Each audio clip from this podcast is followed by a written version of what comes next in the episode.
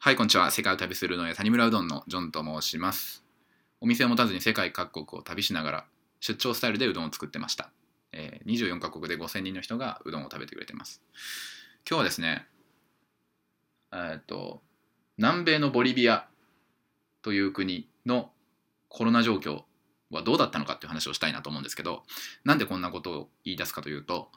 実はあの、3月4月5月頭あたりまで僕はあの南米のそのボリビアっていう国にいたんですよね。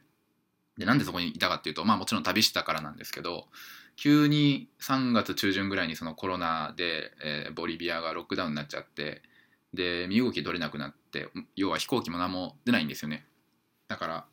身動き取れなくなってそこにずっといて、えー結果的に5月のゴールデンウィークぐらいにチャーター便が飛んでやっと帰れるようになったんで、まあ、その時の話でもしようかなと思ったんですけどなんで今しようかともしようと思今更になってしようと思ったかっていうと最初は結構あの当時3月4月ぐらいの時って結構世論としてすごいこう風当たり強かったんですよね僕らみたいな旅行者に対して。というのは勝手に外国に遊びに行ってそれであのコロナになって帰ってこれなくなってあのチャーター便飛ばしてるみたいな感じでこう何してんねん的ななんかそういう視線があったんですよね社会からの。だからなんかあんまりそういう話は大っぴらにはできないのかなみたいな感じであのしてこなかったんですけどまあ今では大丈夫なんじゃないかなと思ってしようかと思うんですけどとにかく南米って結構そのコロナ増えたじゃないですか一時期。今どうなってるのかあんま詳しくないですけどブラジルとか結構すごかったじゃないですか。でまあそのそうなる前だったんで僕があのボリビアにいたのは。まあでも増え増えてきてるなっていう感じ。でもやっぱり日本の方が多かったんじゃないかなその時は確か日本の方がまだコロナ感染者数多くてまだボリビアは大丈夫だなって言ってる頃に僕いたんですけどでもその時から実はそのボリビアってめちゃめちゃ厳しいあのなんだろうなそういうロックダウンっていうかその自粛ステイホーム的なことをやっててその日本のステイホームレベルではなかったんですよ。まあ、日本のステイホームどれぐらい厳しかったか僕は知らないんですけどとにかく僕はあの外に全然出れなかったんですよ。もう外出禁止のその強制力がえげつなくて1週間に1回だけ外に出れると。でしかもその1日の午前中だけっていう感じであのそれだけのタイミングでしか出れなかったんですよね。そのパスポートとかそういう自分の ID とかの最終一番最後の数字を見て、えー0番と1番の人は月曜日2番と3番の人は火曜日、えー3番と4番の人は水曜日みたいな感じでもうその番号で割あの曜日が出られる曜日曜日が割り振られてるんですよだから僕はなんか2番とか3番とかなんかそんな感じだったんで火曜日しか出れないみたいな。毎週火曜日しか外に出れないっていう感じでその時に食料調達だったりとか、まあ、現金が足りなかったから足りなくなったら現金あの銀行に下ろしに行ったりとかそういうのをしに行ってみたいな生活をしてましたね。で住んでた場所は、まあ、旅人なんでなんかそういう安宿みたいなホステルみたいなとこ住んでたんですけど、まあ、個室だったんで、まあ、そこは良かったんですけどベランダっていうかこう窓大きい窓とかもあったりとかして外の空気が入ってきたんですけどとにかく1週間に1回しか出れないからほぼ同じ部屋で過ごすんですね。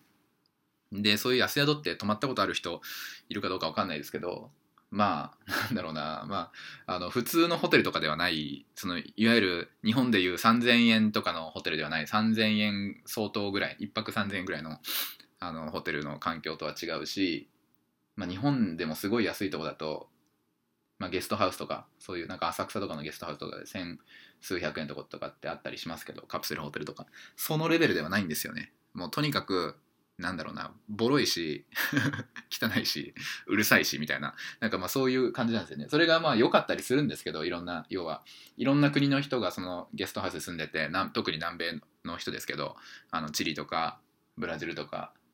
えーえーコロンビアとかなんかその辺の国の人たちがみんなそのボリビアの僕が泊まった安宿に住んでたんですけどその共有キッチンが一つあってそこをこう、まあ、共有キッチンなんでみんなで使うんですよね。それではもうあの人数に対してのそのキッチンのそのコンロの数が足りないから、まあ、みん行列になってるんですけどそんな中でこう料理とかして結構ストレスフルなんですよね。そういうなんかなんか食べたいなと思った時に全然料理できなかったりとか。で、まあ、スペイン語わかんないんで、まあ、勉強してましたけどスペイン語も。教えてもらったりとかしてましたけどなんか、まあ、そこのストレスもまあないとは言い切れないしあとね何があれってねとにかく申し訳ないけどうるせえんですよね。うるせえっていうのはその夜とか歌い出すんですよ。その暇なのかまあみんなあの要は外出ちゃダメって言われてるからうちにいるしかないからしょうがないんですけど夜とか10時ぐらいとかになんかギターかき鳴らしてなんかみんなで歌ってんですよね。それが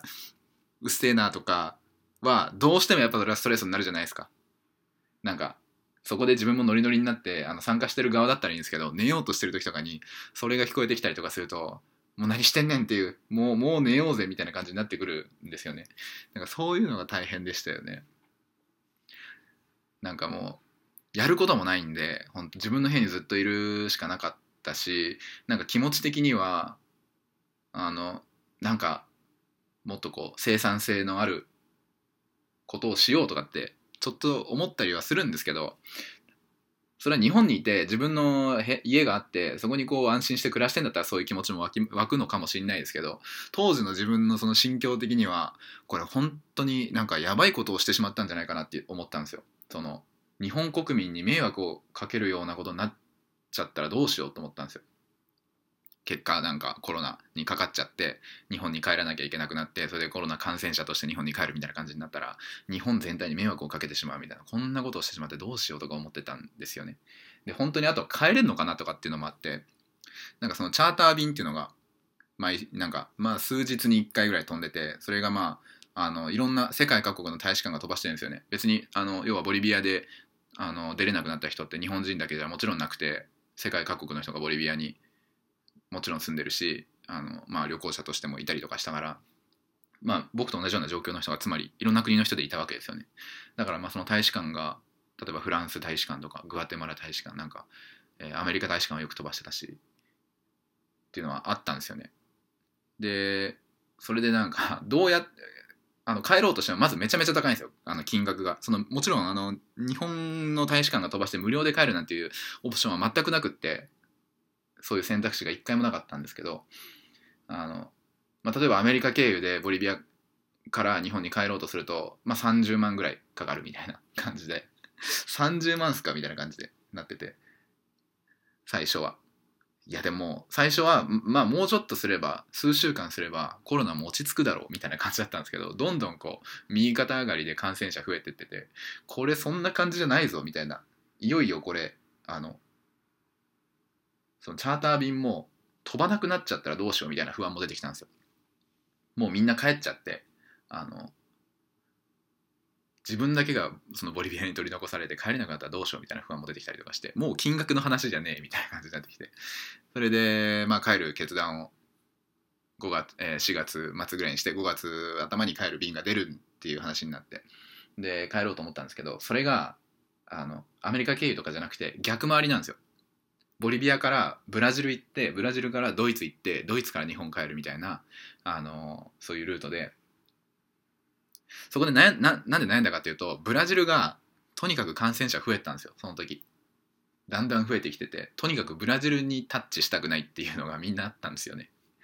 ボリビアは結構、まあ、ブラジルと比べると小さな国だしなんか感染者数が広がるスピードとかも全然遅かったんでボリビアにいる分にはそうやって自粛してれば全然安全だったんですけどブラジルにタッチするってなると空港しかも空港経由だし当たり前ですけど分からんなこれみたいな。感染したらこれ途中で感染したら意味ないじゃんみたいな。ずっとこれまでステイホームしてたのに。っていう不安があったりとかしながら。まあドイツはなんかそんなに感染者数はその時騒がれてなかったですけど、うん、とにかくなんか感染をばらまいてしまったらどうしようみたいな不安があったりとかしたんですけど。でももう飛ばなくなっちゃったらやばいってことでもうだからとにかく帰ろうとしたんですよね。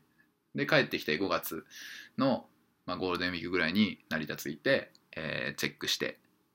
もらって。PCR やってなんか鼻の中にこう綿棒みたいな突っ込んでで陰性みたいな感じになってあよかったって思ってそっからまあ2週間自粛ですよね。なんかそれもなんか手配とかしてくれないんで全然。なんか1日とかその夜遅く着いたりとかしたらその一夜分ぐらいとかはなんかホテルの部屋をね準備してくれるとかあるらしいですけどその時は全然なくってその前なんかもっとひどかったのは、まあ、ニュースにもなってましたけどもう本当にあの空港で段ボールで寝てるとかあの PCR の検査の結果待ちであの外にも出れないし空港で寝るしかないみたいな。でそこで感染すんじゃないみたいななんかそういう不安もあったりとかしつつそこでそういう風にならずにはよかった。ならならないようなタイミングで帰れたからもう段ボールはなかったんですよ。段ボールで生活あの寝るっていう感じにならずに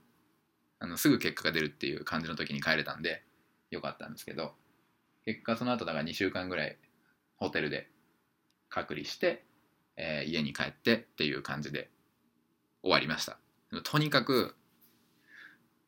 大変でしたね。あのボリビアのコロナ禍生活はもうめちゃくちゃストレスフルだったんですけどまあとにかくあの安全に帰ってこれてよかったです。っていう話でした。また次回会いましょう。